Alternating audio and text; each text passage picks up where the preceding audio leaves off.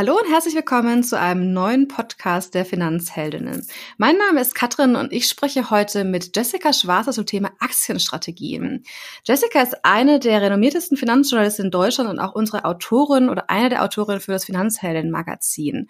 Daher freue ich mich riesig auf das Gespräch und hallo Jessica. Ja, hallo, freut mich. Danke, dass du mich eingeladen hast. Magst du dich vielleicht noch mal kurz ein bisschen genauer vorstellen? Ja, super gerne. Ähm, ja, ich bin total leidenschaftliche Aktionärin. Ich habe quasi mein Hobby zum Beruf gemacht. Meine erste Aktie war vor über 20 Jahren die Telekom. Viele haben ja da ähm, wirklich sich ähm, ein blaues Auge geholt mit der Aktie. Ich nicht. Bei mir lief das ganz gut. Und zwar irgendwie mein Einstieg in die Börse.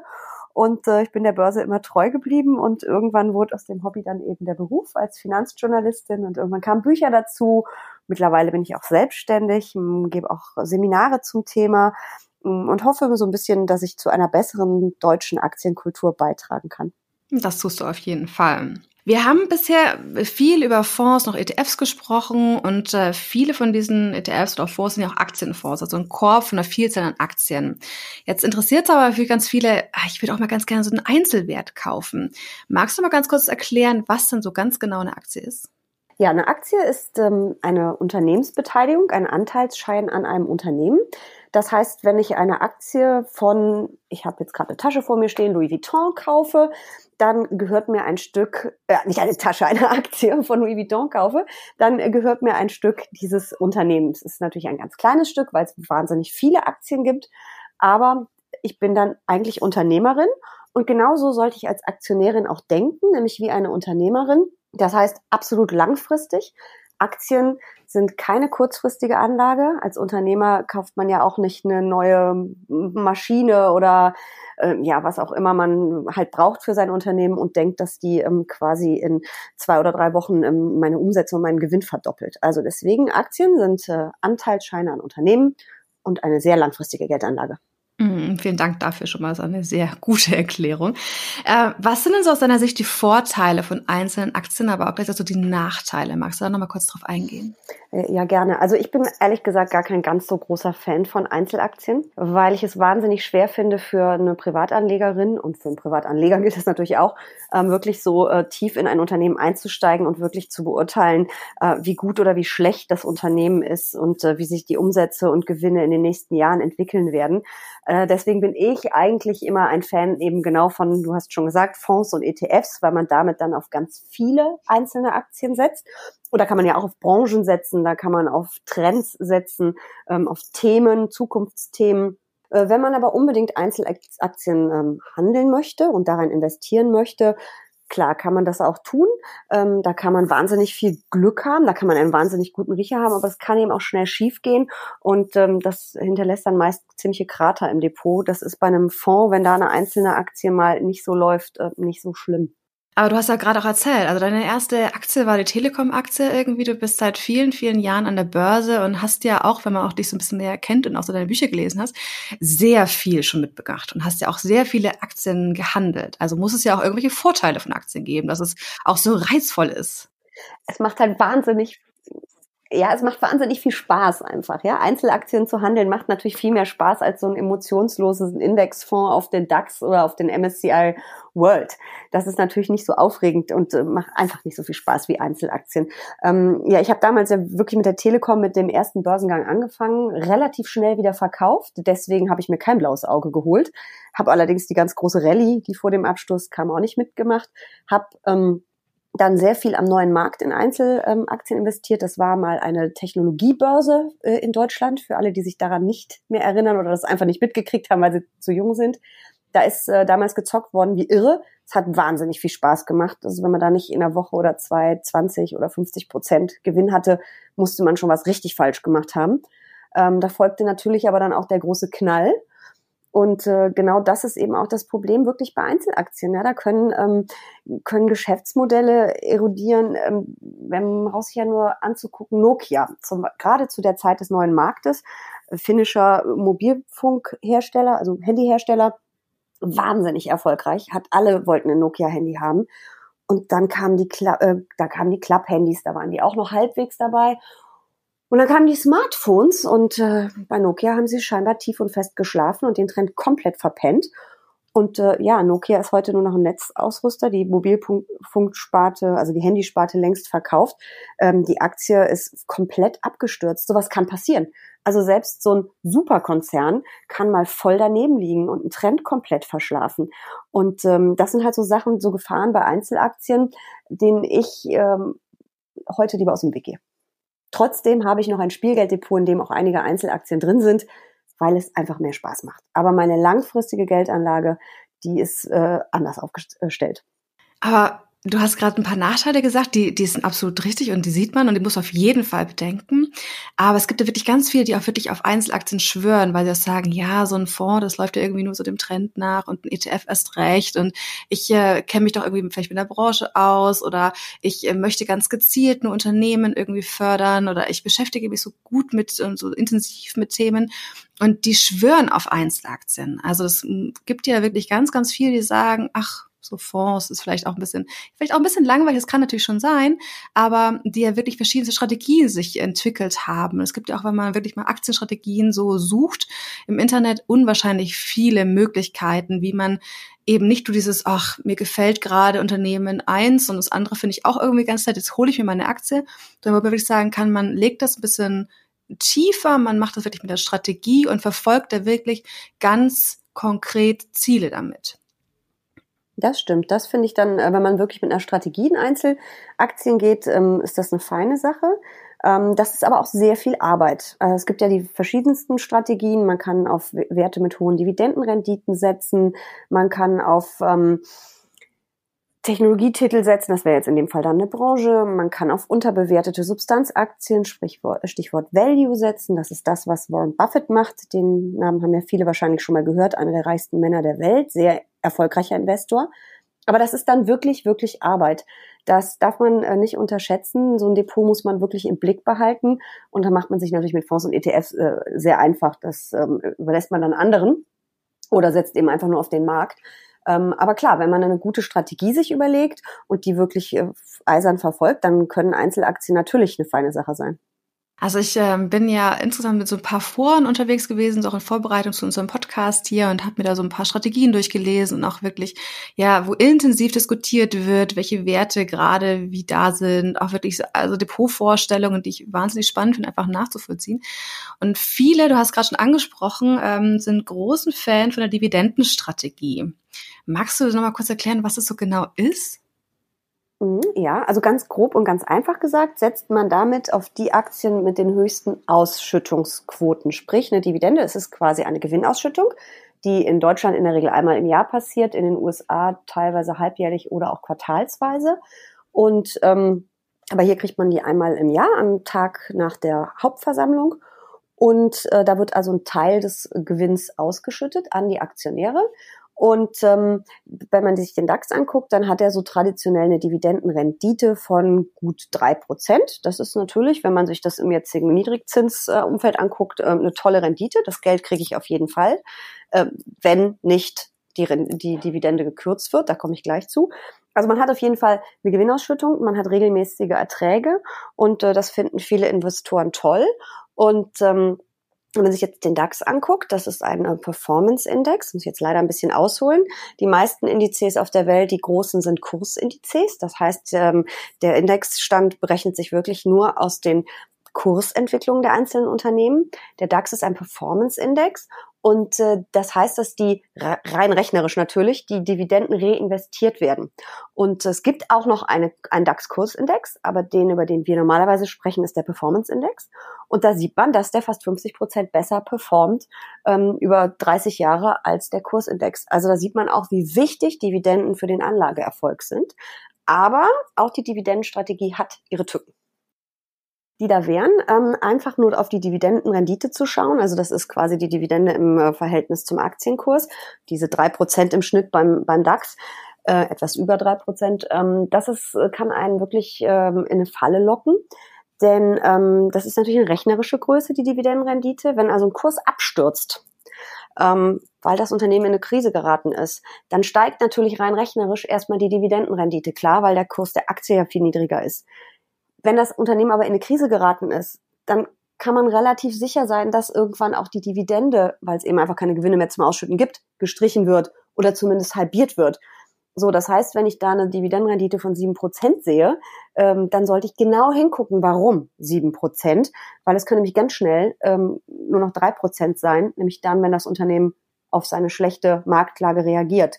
Und ähm, das heißt, nur sich auf irgendeinem Finanzportal oder bei Comdirect kann man es ja auch wunderbar machen, einzuloggen und zu schauen, wer hat die höchste Dividendenrendite und zuzuschlagen, ist halt zu kurz gedacht. Dann ist noch ein Problem, äh, was häufig kritisiert wird. Es gibt halt Unternehmen, die schütten wirklich Gewinne aus. Ähm, da gibt's dann noch Ausschüttungsquoten, ob sie viel oder wenig ausschütten, hat auch was damit zu tun, wie, ähm, wie innovativ, wie technologieintensiv so ein Unternehmen ist, ob man vielleicht lieber reinvestiert, als alles an die ähm, Aktionäre auszuschütten. Und dann gibt's aber eben auch wirklich Unternehmen, die aus der Substanz ausschütten.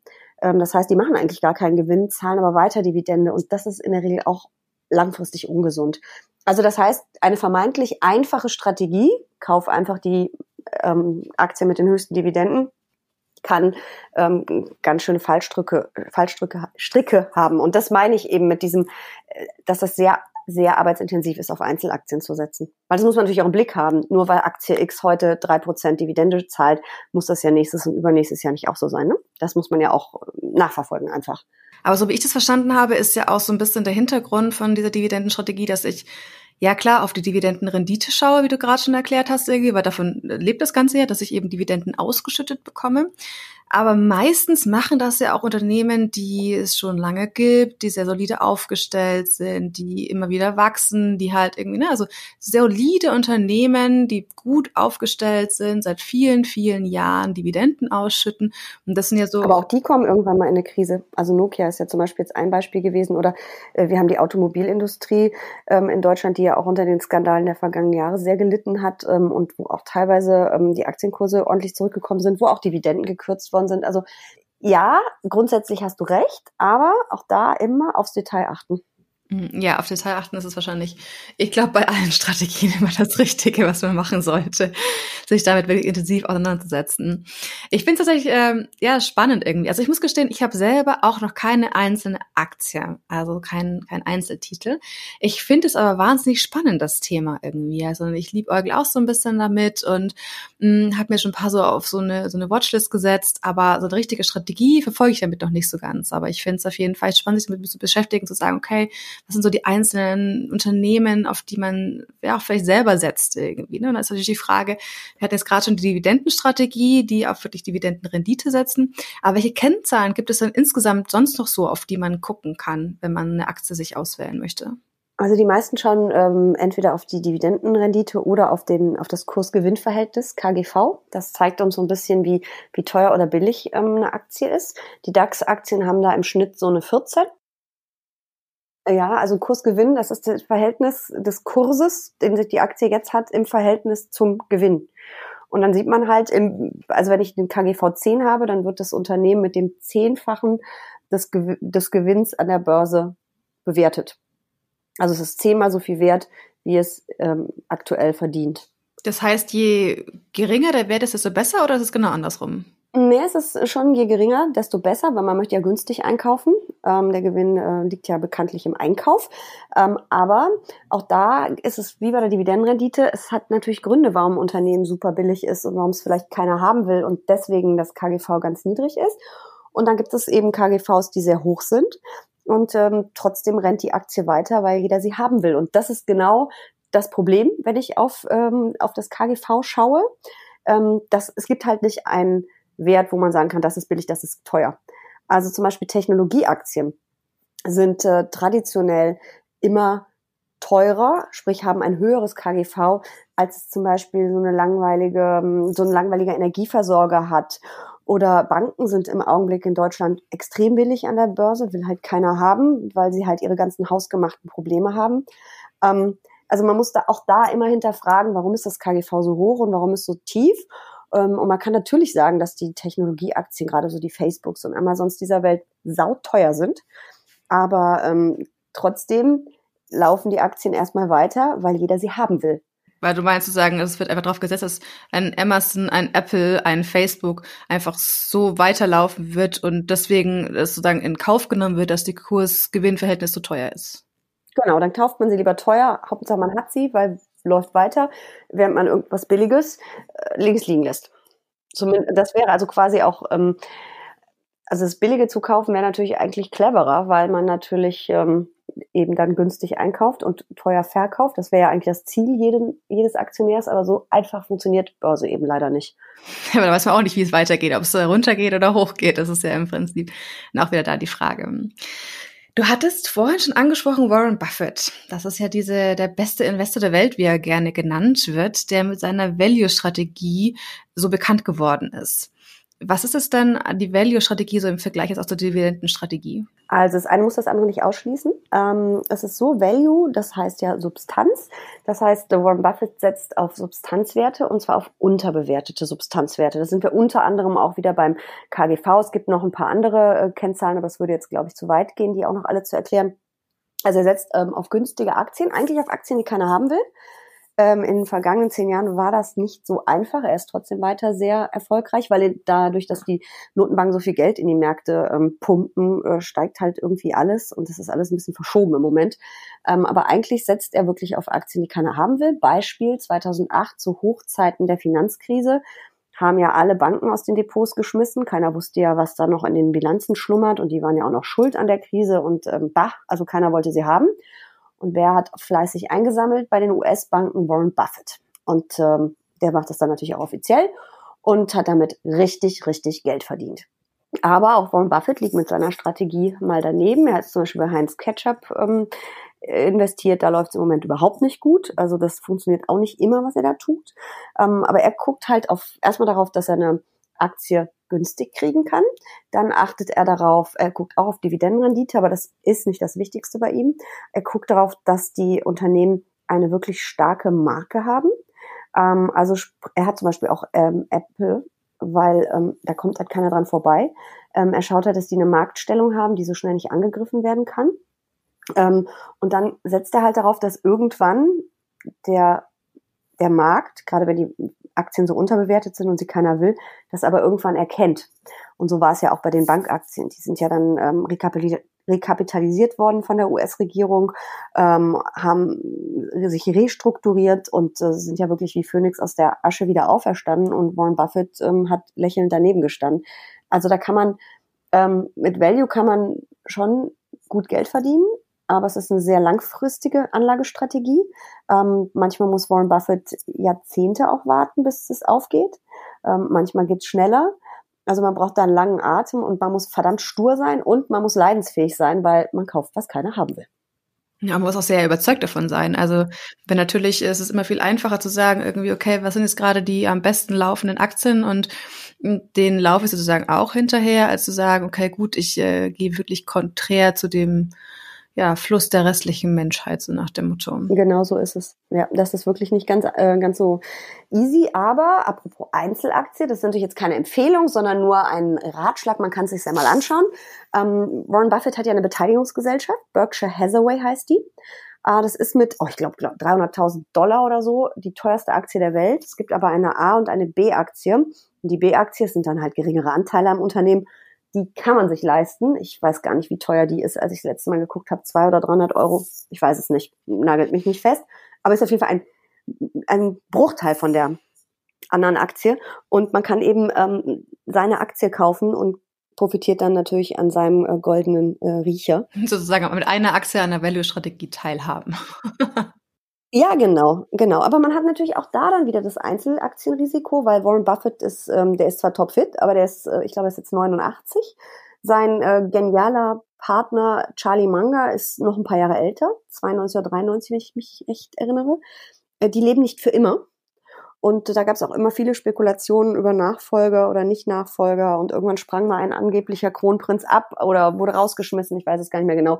Also da hat man auch dieses dieses äh, Risiko, was passiert nach Buffett und, und Manga. Ja, das muss man einfach ganz klar sagen. Ähm, aber man kann sich diese Aktie ja gerne mal angucken und vor allen Dingen kann man sich mal angucken, was der gute Mann so alles im Portfolio hat.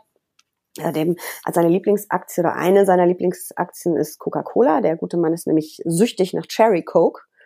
Und äh, ja, und es gibt äh, seine Aktionärsversammlung, ähm, die findet in Omaha in so einem Kaff statt, wo er auch noch lebt. Also er ist ja auch so ein ganz genügsames Kerlchen mit äh, ziemlich alten Anzügen und lebt noch in dem Haus, was er in den 60ern gekauft hat. Skurriler Kerl, spielt Ukulele und seine Aktionärstreffen, die gleichen ja einem Jahrmarkt. Da stellen dann auch die ganzen Unternehmen, in die er investiert hat, aus. Ähm, das ist ganz witzig. Also den Mann mal zu googeln und sich mal ein bisschen was über seine Strategie und seine Einschätzung der Aktienmärkte durchzulesen, macht keinen dümmer. Mhm. Ja, es ist auf jeden Fall einer, über den man ja gar nicht äh, hinwegkommen kann, wenn man sich mal mit dem Thema Aktien auseinandersetzt. Also der ist ja wirklich äh, omnipräsent überall in allen Medien. Ähm, du hast gerade vorhin erzählt, es gibt eine A- und eine B-Aktie. Was bedeutet das denn? Das ist ja vollkommen unabhängig von Strategien, sondern das ist ja eigentlich nur, wie so eine Aktie, ich, also was für eine Art von Aktie ich kaufen kann. Kann es dir ganz ehrlich bis ins Detail gar nicht in dem Fall sagen. Es ist auf jeden Fall so, dass die, ähm, dass die B-Aktie viel, viel billiger ist und dass man dadurch einen viel, viel geringeren Anteil hat. Ähm, wie das mit Stimmrechten und so weiter ist, das habe ich mir nie genau angeguckt. Aber das ist halt ähm, quasi die Variante für die kleinen Aktionäre. Und dann hat man wahrscheinlich im, im Verhältnis einfach viel, viel weniger Anteil am Unternehmen. Du hattest ja vorhin auch schon ein bisschen erzählt gehabt, er sucht nach unterbewerteten Aktien in, in dieser Value-Strategie. Das heißt, er sucht sozusagen nach diesem inneren Wert, wie ich das mal nachgelesen habe auch. Also das heißt, ähm, er geht davon aus, wenn eine Aktie einen sehr guten inneren Wert hat, sehr stabil ist, dann wird sie sich, auch wenn sie gerade etwas unterbewertet ist, irgendwann erholen.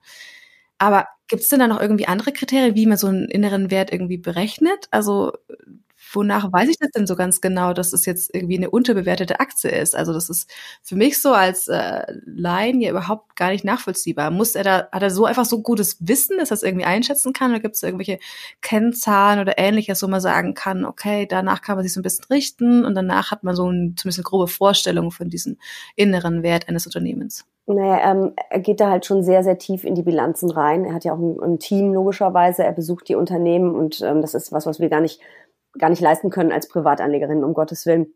Aber es geht beim inneren Wert halt ähm, darum, ähm, Ertrags- und Substanzwert zu errechnen.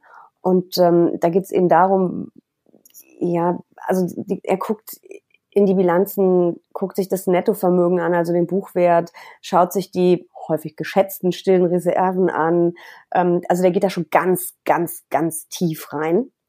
Und ähm, ja, und das ist, ist ähm, so, dass man in der Fundamentalanalyse sagt, dass eine Aktie kaufenswert ist, wenn ihr innerer Wert über dem des aktuellen Aktienkurses liegt. Das ist mega kompliziert. Ich kann nur empfehlen, das Wort innerer Wert einer, äh, also das, den Begriff innerer Wert einer Aktie mal zu googeln.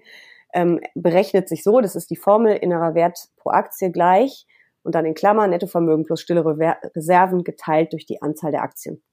Mega kompliziert, sich das alles rauszusuchen und das ähm, zu berechnen. Aber so geht's im Endeffekt. Und er, er schaut da halt wirklich ganz tief rein. In die, also die, die buddeln richtig in den Bilanzen, bevor die irgendwas kaufen. Du hast gerade Fundamentalanalyse das Wort gebracht. Vielleicht nochmal so irgendwie, also ich tue mir auch ein bisschen schwer damit, was ist jetzt der Unterschied zwischen einer Strategie und einer Analyse? Oder liegt eine Analyse in der Strategie zugrunde? Oder wie genau ist da der Unterschied? Naja, du hast halt eine Strategie, die kann halt Value heißen, wie Warren Buffett es macht, die kann ähm, eine Dividendenstrategie sein. Du kannst natürlich auch mehrere Strategien kombinieren in einem Depot. Das eine schließt das andere ja nicht aus. Und, ähm, und dann kommt halt ähm, die Analyse und das tiefe Anschauen der einzelnen Werte, um eben die Aktien zu finden, die zu meiner Strategie passen. Und das heißt, äh, also schön, wenn du dich für eine Strategie entschieden hast, aber wenn du eben nicht einfach nur den Fonds kaufen willst, auch die musst du dir ja näher angucken, um, oder eben das ETF. Es gibt ja für alles auch ETFs, gibt ja auch Value-Indizes, ähm, die man kaufen kann via ETF. Ähm, dann musst also musst dann wirklich ähm, wirklich tief reingehen ja, wir haben jetzt gerade schon ein bisschen über die Dividenden und die Value-Strategie gesprochen, ja, wirklich so mit äh, einer der bekanntesten Strategien, die es so gibt. Jetzt habe ich noch die Trendfolgestrategie einmal rausgesucht, die ich ja auch äh, sehr spannend finde. Magst du die einmal kurz vorstellen? Ja, The Trend is Your Friend, ähm, eine bekannte Börsenweisheit. Ähm, ja, man kauft im Prinzip das, was gut läuft und ähm, schwimmt mit der Masse so ein bisschen mit. Das kann man über Chartanalyse natürlich tun und sich das genau angucken. Ähm, dann würde man wahrscheinlich, hätte man in den letzten Monaten, ja fast Jahren mittlerweile, ähm, natürlich Tech-Aktien ohne Ende gekauft. Die sind natürlich super gelaufen. Und ähm, ja, man macht das entweder mit einzelnen Märkten, mit einzelnen Branchen oder eben mit Einzeltiteln, sucht sich das raus, was läuft. Und äh, da gibt es dann so ähm, Chartindikatoren wie ähm, wie, wie 100-Tage-Linie oder 200-Tage-Linie. Das ist dann so ein gleitender Durchschnitt. Und da schaut man einfach, äh, wer da richtig gut läuft, möglichst drüber läuft und wer schlechter läuft. Also man setzt eigentlich auf die Gewinner und meidet die Verlierer. Ähm, das funktioniert gar nicht schlecht, wenn man es sehr konsequent macht. Aber es ist natürlich auch so, dass Gewinner und Verlierer an der Börse wechseln und das kann manchmal ziemlich schnell gehen und dann muss man auch wirklich beherzt äh, reagieren. Ja, sie gilt natürlich auch als relativ einfache Strategie, weil man sagen einfach sagt, okay, man folgt denen, die gerade gut laufen und man folgt dem Trend, wie du gerade schon erzählt hast. Wie finde ich denn so einen Trend? Also du hast gerade Chartanalysen gesagt, aber also google ich einfach äh, Trend, Aktie oder wie, wie finde ich denn so einen Trend? so geht's auch. Dann landet man in den ganzen Foren, das ist wohl wahr.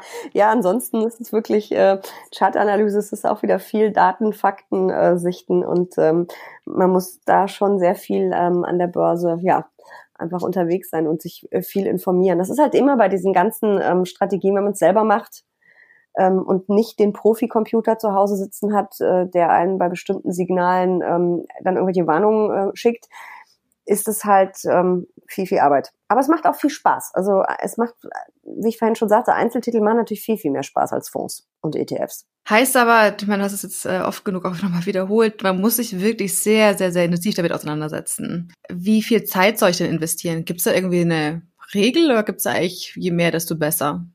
Das kann man, glaube ich, so pauschal gar nicht beantworten. Das kommt natürlich immer ein bisschen auf die Strategie an, für die ich mich entschieden habe und wie kompliziert ich sie machen möchte weil es gibt ja auch nicht die Value-Strategie oder die Dividendenstrategie. Da kann man ja verschiedenen Kennzahlen und verschiedene Gewichtung ähm, zuordnen. Ich kann ja, ne, ich kann ja bei einer Dividendenstrategie einfach sagen, ähm, ich nehme die mit der höchsten Dividende, wo jetzt gerade nichts im Argen liegt. Äh, mit der höchsten Dividendenrendite äh, meine ich, wo nichts im Argen liegt. Aber ich kann natürlich auch sagen, ich nehme die mit der höchsten Dividendenrendite, die seit zehn Jahren die Re Dividende nicht gekürzt haben oder die seit 20 Jahren in Folge die Dividende erhöht haben. Das kann man, man kann das ja wirklich ganz kompliziert machen am Ende. Äh, das war jetzt noch nicht mal richtig kompliziert. Ähm, da kannst du dann gucken, wie viele, äh, wie viel du da machen musst. Und wenn das deine Strategie ist, brauchst du vielleicht nur alle paar Monate mal zu gucken oder immer, wenn du neues Geld investieren willst, ob du irgendwas ändern musst.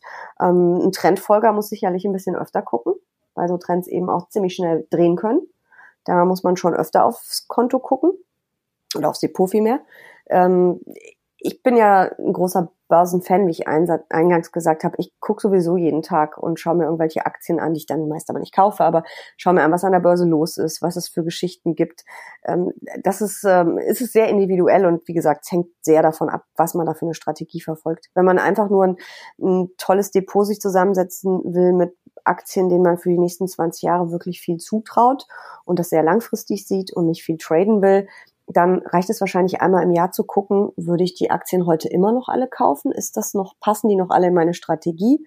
Ähm, Im Zweifel fliegt dann mal eine raus, vielleicht auch zwei und man kauft mal was anderes dazu ähm, das, wie gesagt, das kommt sehr darauf an, für was man sich da entscheidet. Du meinst gerade, also Aktien sind auf jeden Fall sehr, sehr langfristig gesehen. Jetzt gibt es ja, wenn man nochmal auch irgendwie so Aktienstrategien googelt, ganz viel vom Buy and Hold. Also ich kaufe was und ich äh, lege das so lange in meinem Depot, bis ich, weiß nicht, in Rente gehe oder bis ich irgendwann halt mal für andere Sachen brauche. Also langfristig, langfristig, langfristig. Ist es eine Strategie oder ist es eher eine Lebenseinstellung? Gute Frage. Mm, also ich denke, äh, die Strategie ist, ist ähm, erstmal, was kaufe ich überhaupt? Also kaufe ich ähm, Value-Werte, kaufe ich starke Marken, Qualitätsaktien, kaufe ich Tech, was auch immer. Das ist die Strategie. Und ähm, dann ist es quasi Step Two zu sagen, ähm, Buy and Hold. Wobei Buy and Hold ist auch nicht ganz unumstritten. Ich bin ein großer Fan davon, aber mit der Einschränkung, dass man schon einmal im Jahr oder alle zwei Jahre, je nachdem eben wie lang der Anlagehorizont ist, ähm, das Depot überprüft erstens, weil vielleicht einzelne Aktien oder auch Fonds nicht mehr den, der Strategie ähm, wirklich entsprechen.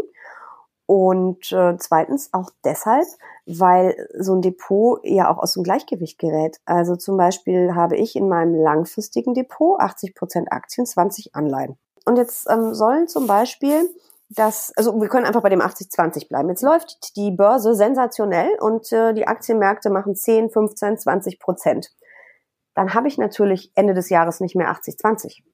Dann ist natürlich mein Aktienanteil gestiegen. So, ich will aber ja 80-20. Das heißt, dann muss ich da, man nennt das Rebalancing, das, das Verhältnis wieder hinbiegen. Das kann ich jetzt tun, indem ich auf der Anleihenseite zukaufe, bis es wieder 80-20 hat, oder indem ich bei den Aktien verkaufe, also Gewinne mitnehme und bis es wieder 80-20 hat. Also das ist ja auch Buy and Hold, dass ich das langfristig so haben will, das Depot. Aber ich muss halt mal ab und zu nachjustieren, weil mir das ja sonst völlig auseinanderläuft. Also wenn ich das vor zehn Jahren gekauft hätte, wir haben ja ähm, eine Rallye an Märkten gehabt von 100, 200 Prozent, je nach Index, den man sich anguckt.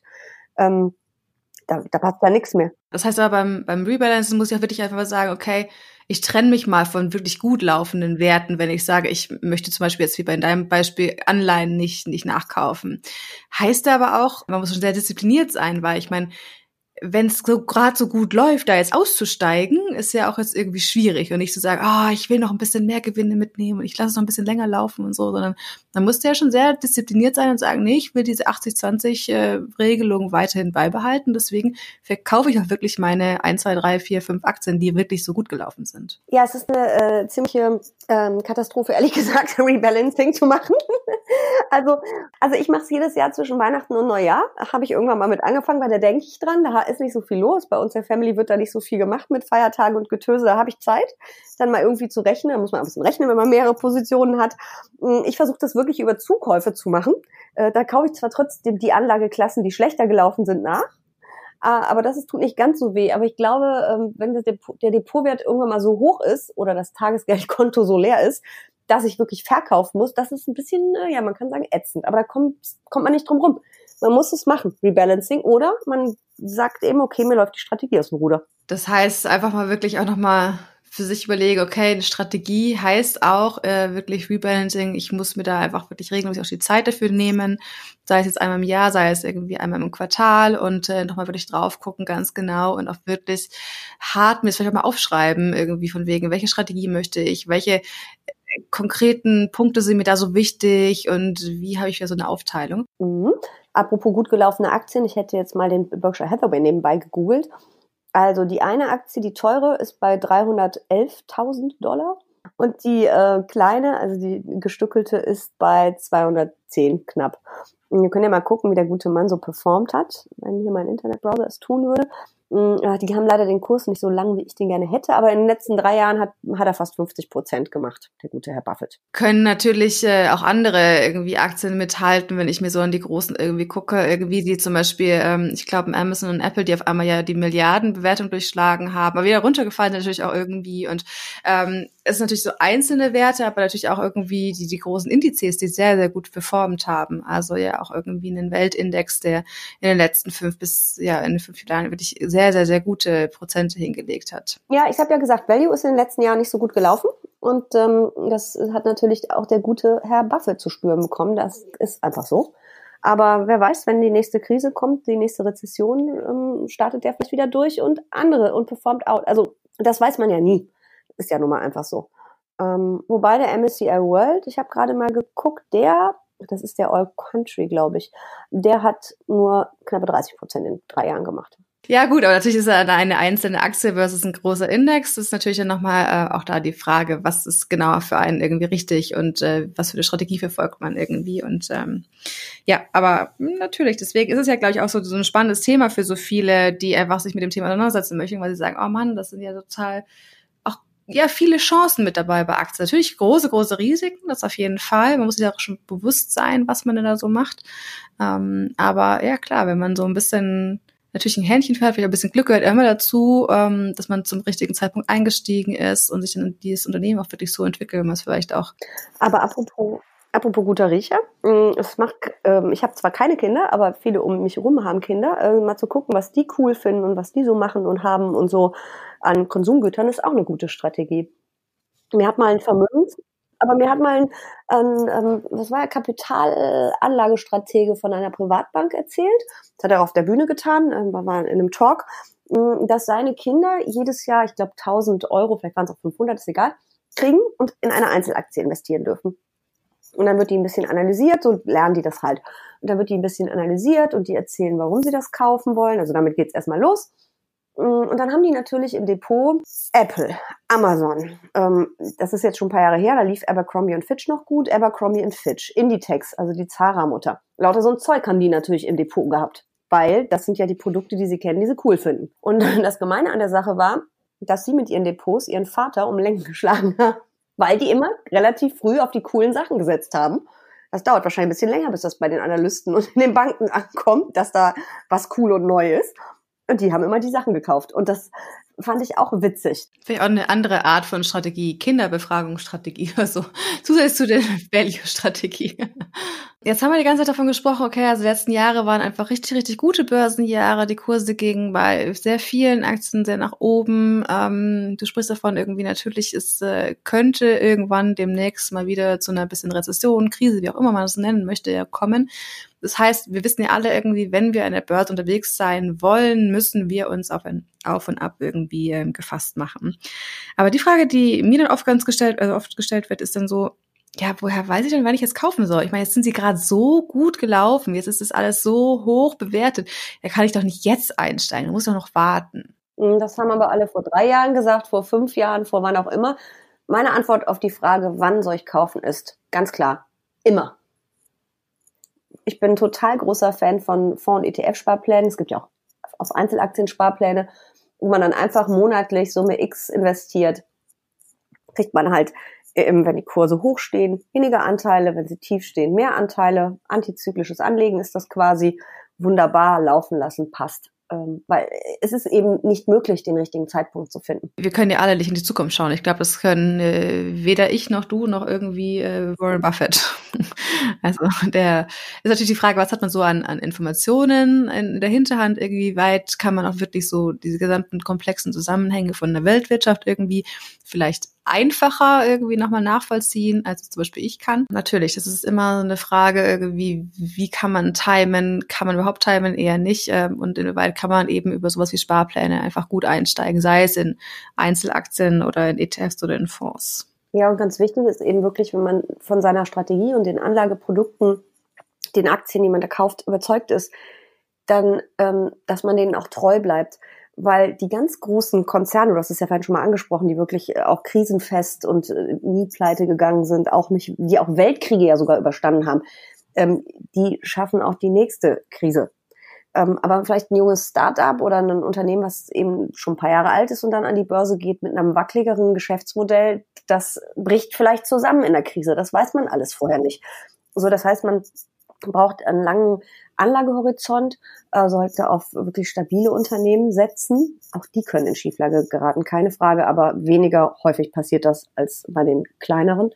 Und dann muss man wirklich eben einfach diesen langen Atem haben und äh, natürlich ab und zu die eigene Strategie auch hinterfragen. Also ich bin durchaus eben ja ein Fan von Rebalancing und sich da einmal im Jahr hinzusetzen und sich die Aktien dann alle nochmal anzugucken und eben diese wichtige Frage zu stellen, würde ich sie heute wieder kaufen? Und wenn das Nein heißt, äh, dann raus. Und wenn es Ja heißt, dann wunderbar. Also dein Tipp sehr konsequent dabei bleiben. Mhm. Richtig schön stur. Das können Frauen aber wunderbar bei der Geldanlage. Die bleiben ihrer Strategie viel länger treu, als es Männer tun. Also dieses Hin und Her und dieses höher, schneller, weiter und ständig äh, die Favoriten wechseln, was Männer häufig tun, das ähm, liegt uns Frauen gar nicht so im Blut. Mhm. Ja, da gibt es tatsächlich einige Strategien, die eben genau das besagen, dass äh, Frauen deswegen sehr, sehr gut an der Börse äh, agieren, weil sie eben ein bisschen sich vielleicht mehr Gedanken auch am Anfang zu der Strategie machen und dann auch einfach dabei bleiben. Also wenn sie sich sozusagen einmal darauf festgelegt haben, ich glaube, das Wichtige ist nur irgendwie, weil also ich habe mich ja auch, wie gesagt, lange mit dem Thema auseinandergesetzt, irgendwie, ja, was kaufst du jetzt irgendwie so, willst du jetzt irgendwie Aktien, Fonds, ETFs, welche davon, welche Zusammensetzung und man kann sich da ja äh, ja, verlieren im Grunde genommen, dass man sagt, man beschäftigt sich äh, Wochen über Wochen damit.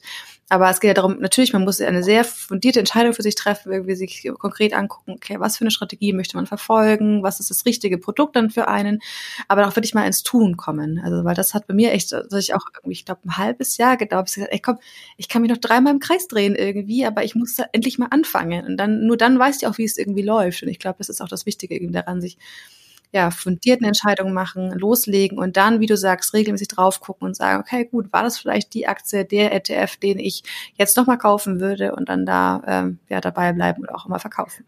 Genau, aber lass, na, dabei sollte man sich nicht ähm, wirklich von, von der Kursentwicklung, also wie gesagt, langfristig und deswegen sollte man sich von der Kursentwicklung nicht ins Boxhorn jagen lassen. Also wenn ich einen DAX-ETF kaufe, weil ich auf die deutsche ähm, Industrie setzen will, wobei da ist eigentlich der MDAX der bessere, äh, egal. Also ich kaufe einfach irgendeinen ETF, ist auch egal welchen, mm, und sag dann nach einem Jahr, oh, der ist jetzt 20 Prozent im Minus. Gibt ja schon mal schlechte Börsenjahre. Wir haben es letztes Jahr ja erlebt, als der DAX 18 Prozent ähm, im Minus lag in, äh, binnen Jahresfrist.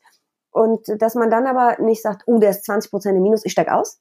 Das ist der falsche Gedanke, sondern dass man sich den anguckt, den DAX, das ETF, und sagt, würde ich es jetzt zu diesem Kurs und zu dem, was aktuell an den Märkten passiert, was aktuell in den Unternehmen passiert, wieder kaufen.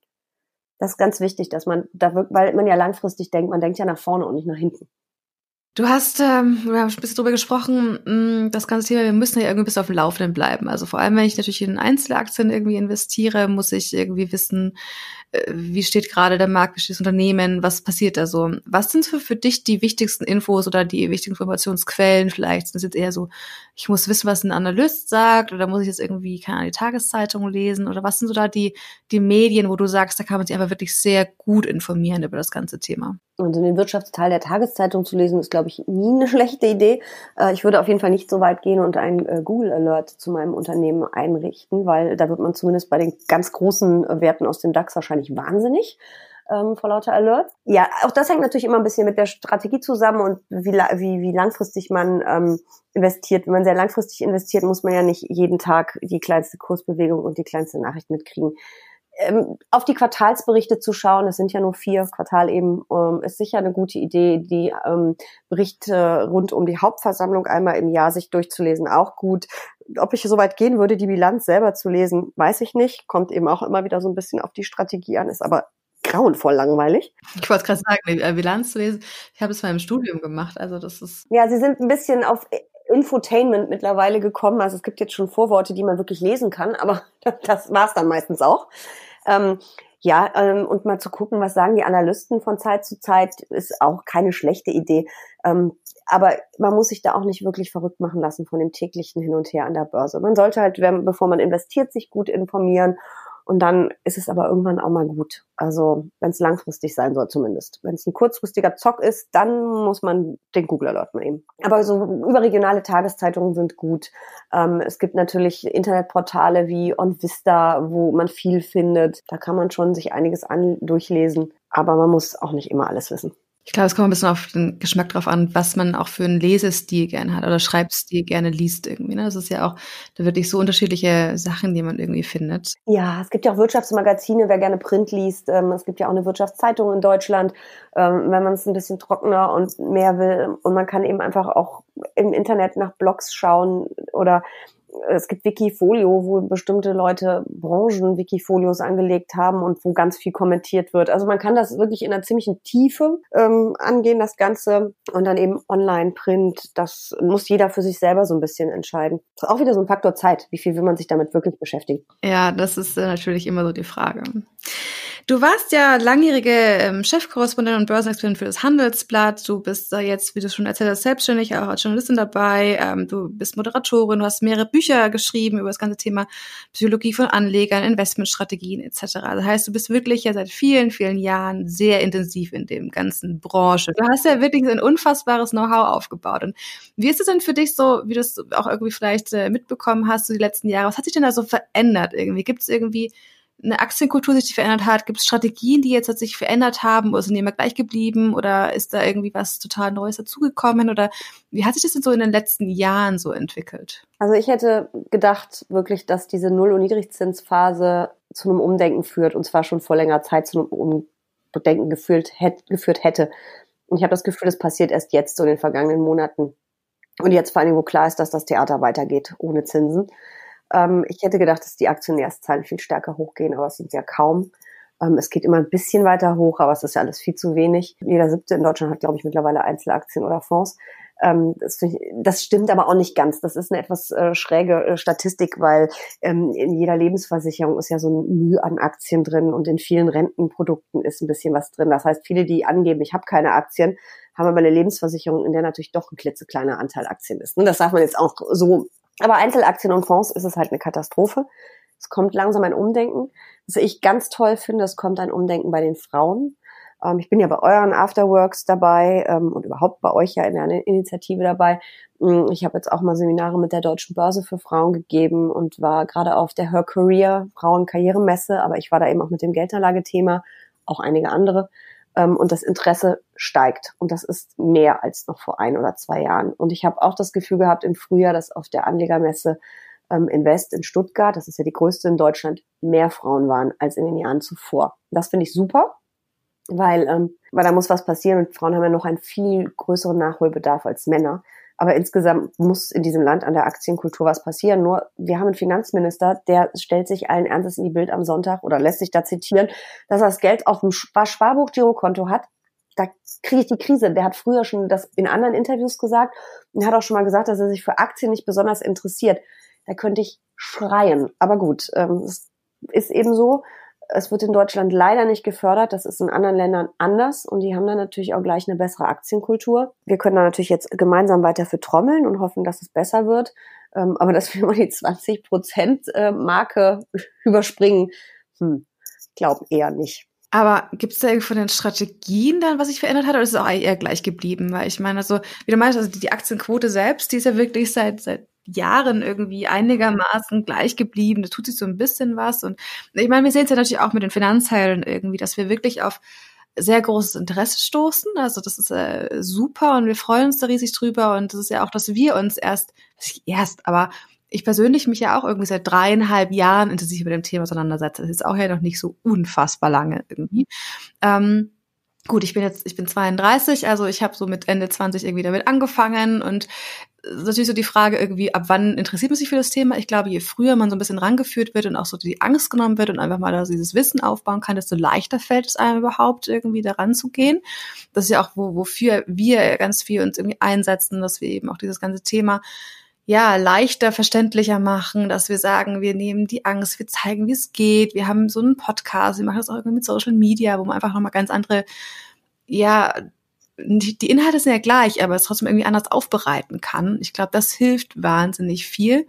Aber trotzdem, natürlich gibt es noch genügend andere, die sich eben nicht mit dem Thema auseinandersetzen. Und ähm, da sind wir ja fleißig mit dabei, aufzuklären und äh, zu zeigen, dass es auch gar nicht so kompliziert ist. Ja, das finde ich auch echt wichtig, weil wir haben ja auch kein wirkliches, also in Baden-Württemberg gibt es das jetzt, aber kein Schulfach Wirtschaft. Und ähm, man kommt ja an diese Begriffe, was ist eine Aktie, was ist eine Anleihe ähm, da fehlt es ja wirklich an Basics. Und es gibt, ich weiß gar nicht, von wem das war, ich glaube, es war sogar Bankenverband oder Bundesbank, mal eine Umfrage, wie viele Deutsche wissen, was eine Rendite ist und das berechnen können. Und äh, ich habe die Zahl leider jetzt nicht im Kopf, aber es war weniger als jeder Zweite, der das könnte oder auch definieren konnte, was Rendite ist. Und ähm, das ist natürlich echt erschreckend.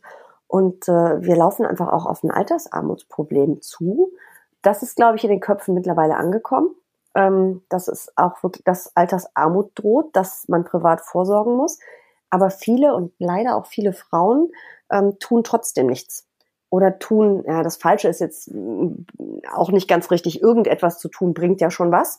Mm, aber besser wäre es natürlich auch, die Aktienquote entsprechend mal ein bisschen hoch zu jatzen, damit man mal ein bisschen Rendite einfährt. Weil es ist so, und das war übrigens auch in Zeiten von Zinsen so, dass langfristig Aktien die höchste Rendite abwerfen. Auch als es noch sechs oder sieben Prozent Zinsen gab, waren Aktien langfristig besser. Und das vergisst man natürlich dann gerne und redet immer nur über die Zinsen und will wieder Zinsen haben. Äh, aber auch wenn wir wieder Zinsen haben, werden Aktien langfristig besser sein. Und deswegen so ein bisschen muss einfach sein.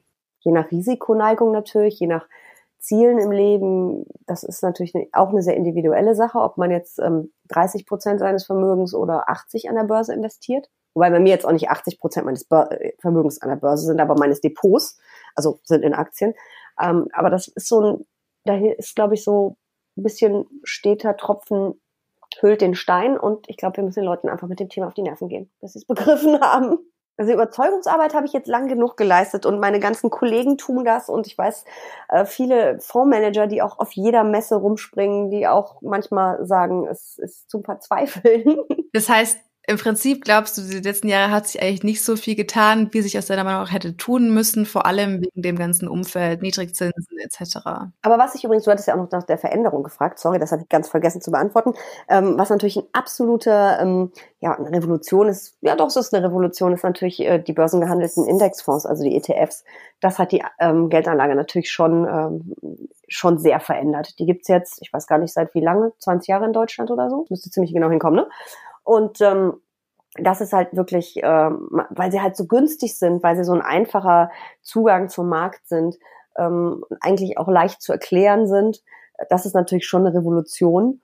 Ähm, und ähm, da vielleicht ist das auch ein bisschen der Hebel, wobei 20 Jahre und die Aktienquote ist immer noch unten. Ich will ja natürlich auch keinem mit dem Thema auf die Nerven gehen, um Gottes Willen, aber ich habe halt manchmal so das Gefühl, ähm, dass man die Leute auch zu ihrem Glück zwingen muss. Und ähm, mit so neulich so ein nettes Bild ähm, auf der Messe hatten wir das auf der Her Career, wie man dann so ein bisschen das Thema in seinen Alltag so ein bisschen normaler macht. Und mein Gott, man geht so oft mit Freundinnen abends was trinken oder Kaffee trinken. Warum nicht einfach mal sagen, so und einmal im Monat unterhalten wir uns über Geldanlage und nicht über unsere Kerle, unsere Kinder, unsere neue Handtasche, sondern einmal im Monat wird über Geldanlage geredet, dass es mal normaler wird. Könnten wir mal so eine Challenge starten. Wenn du als Zuhörerin jetzt halt irgendwie Lust drauf hast, äh, schnapp dir am besten ein paar Freundinnen, Freunde, Familie, Partner, wie auch immer und äh, fang einfach mal an, darüber zu sprechen und ähm, sich auszutauschen. Das hilft wahnsinnig viel. Das äh, weiß ich auch aus meiner privaten ja, sag einfach, dass es unfassbar wichtig ist, sich damit auseinanderzusetzen, darüber zu sprechen, dass es normaler wird, dass sich alle damit ein bisschen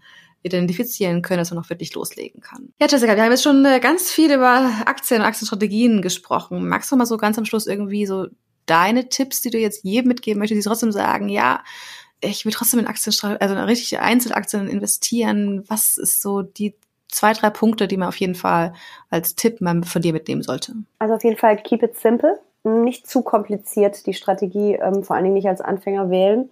Ähm, viel lesen, sich viel angucken zu einer Strategie mm, und dann äh, häppchenweise anfangen. Und ähm, ja, also ich, wie gesagt, warne immer ein bisschen vor den Einzelaktien, auch wenn sie mir so viel Spaß machen. Ähm, ich ähm, würde dann auch empfehlen, trotzdem, auch wenn man sich für so eine Strategie entschieden hat, sich vielleicht auch mal die Fonds und die ETFs anzuschauen, die es dazu gibt. Vielleicht auch einfach nur, um sich äh, von den größten Werten inspirieren zu lassen. Ja, und nicht alles auf ein Pferd setzen, aber das ist ja sowieso klar bei der Geldanlage, Risiko breit streuen über viele Einzelaktien, viele Branchen, viele Länder, vielleicht auch über mehrere Strategien hm, finde ich auch immer eine ganz gute Sache, weil das Beispiel Value zeigt es, ähm, es läuft nicht immer alles gleich gut und zu jeder Zeit es ist eine tolle, es kann eine tolle Strategie sein, aber jede Strategie hat ihre Zeit und manchmal muss man Durststrecken überleben.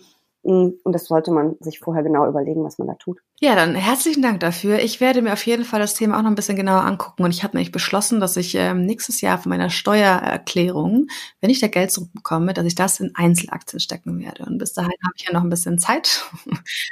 Äh, ja, das überlege ich mir jetzt noch ein bisschen. Mal gucken wälze mal ein bisschen die Strategien und überlege mir so ein bisschen, ähm, was für mich ist. Aber ähm, es ist nicht, also ich möchte auf jeden Fall auch in Aktien irgendwie äh, investieren, die ich irgendwie ein bisschen nachvollziehen kann. Also die, wo ich irgendwie sagen kann, ich, ich kann mit den Produkten auch so ein bisschen was anfangen. Also ich glaube, wenn ich so überhaupt gar nichts damit anfangen kann, es hat noch die tollsten Kennzahlen und ich folge irgendeiner tollen Strategie oder sowas, aber dann stehe ich da, glaube ich, nicht so ganz dahinter. Ich denke, also für mich persönlich muss es, glaube ich, eine Kombination sein, irgendwie zwischen, okay, was macht Sinn auch von den Kennzahlen her, ähm, aber womit kann ich mich auch so ein bisschen identifizieren? Also meine Lieblingsaktie ist ja, das habe ich schon oft verraten, ähm, auch glaube ich bei euch auf der Bühne schon, ist ja Louis Vuitton weil ich die Taschen auch so liebe. Und du besteht ja der Konzern nicht nur aus Louis Vuitton, sondern aus ganz, ganz vielen Marken. Ähm, heißt ja auch Louis Vuitton Moyer Hennessy, LVMH. Ähm, also gibt's auch noch Shampoos und was auch immer, Cognac und tausend Marken. Die läuft sensationell, da habe ich einen guten Griff mitgetan. Ähm, aber das ist ein, so ein Glücksgriff gewesen, ehrlich gesagt. Aber ich habe irgendwann mal gedacht, ähm, kannst das Geld ja auch, muss ja nicht immer in den Laden schleppen, kannst es ja auch mal ähm, in den Konzern stecken. Das war eine ganz gute Idee. Das klappt aber, glaube ich, auch nicht mit allem, was man toll findet. Klar, ich denke, das ist äh, schon so eine Sache irgendwie, ne? Weil bei aller Strategie irgendwie, man muss so ein bisschen Begeisterung für haben, wahrscheinlich. Ja, das war in dem Fall ja gar nicht, das war ja mein Spielgelddepot. Das war in dem Fall, hatte das mit Strategie relativ wenig zu tun. Ich hatte das einfach mal für eine tolle Idee gehalten. Das hat auch geklappt, hätte auch voll in die Hose gehen können.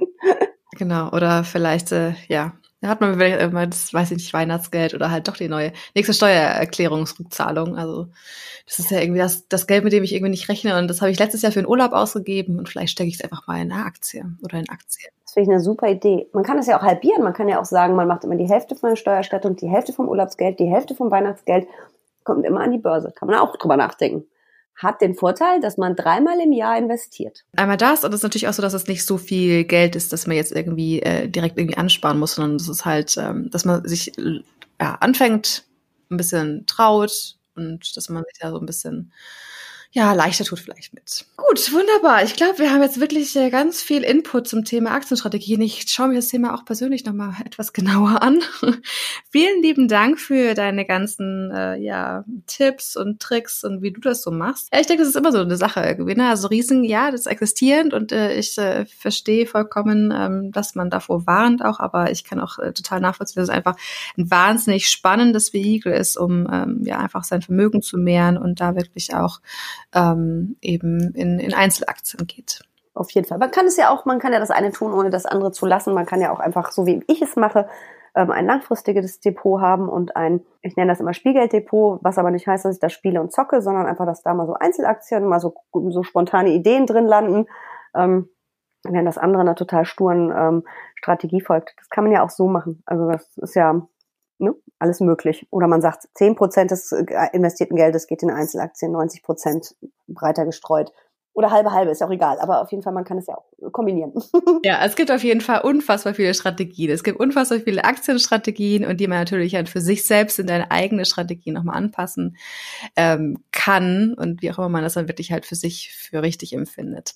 Damit hoffe ich, dass es dir Spaß gemacht hat zuzuhören. Ähm, wir freuen uns immer, wenn du uns äh, einen Kommentar da lässt und wenn du uns auch mit einer 5-Sterne-Bewertung äh, hinterlässt, damit wir einfach ja möglichst viele Frauen erreichen und dieses Thema einfach noch ein bisschen präsenter ist.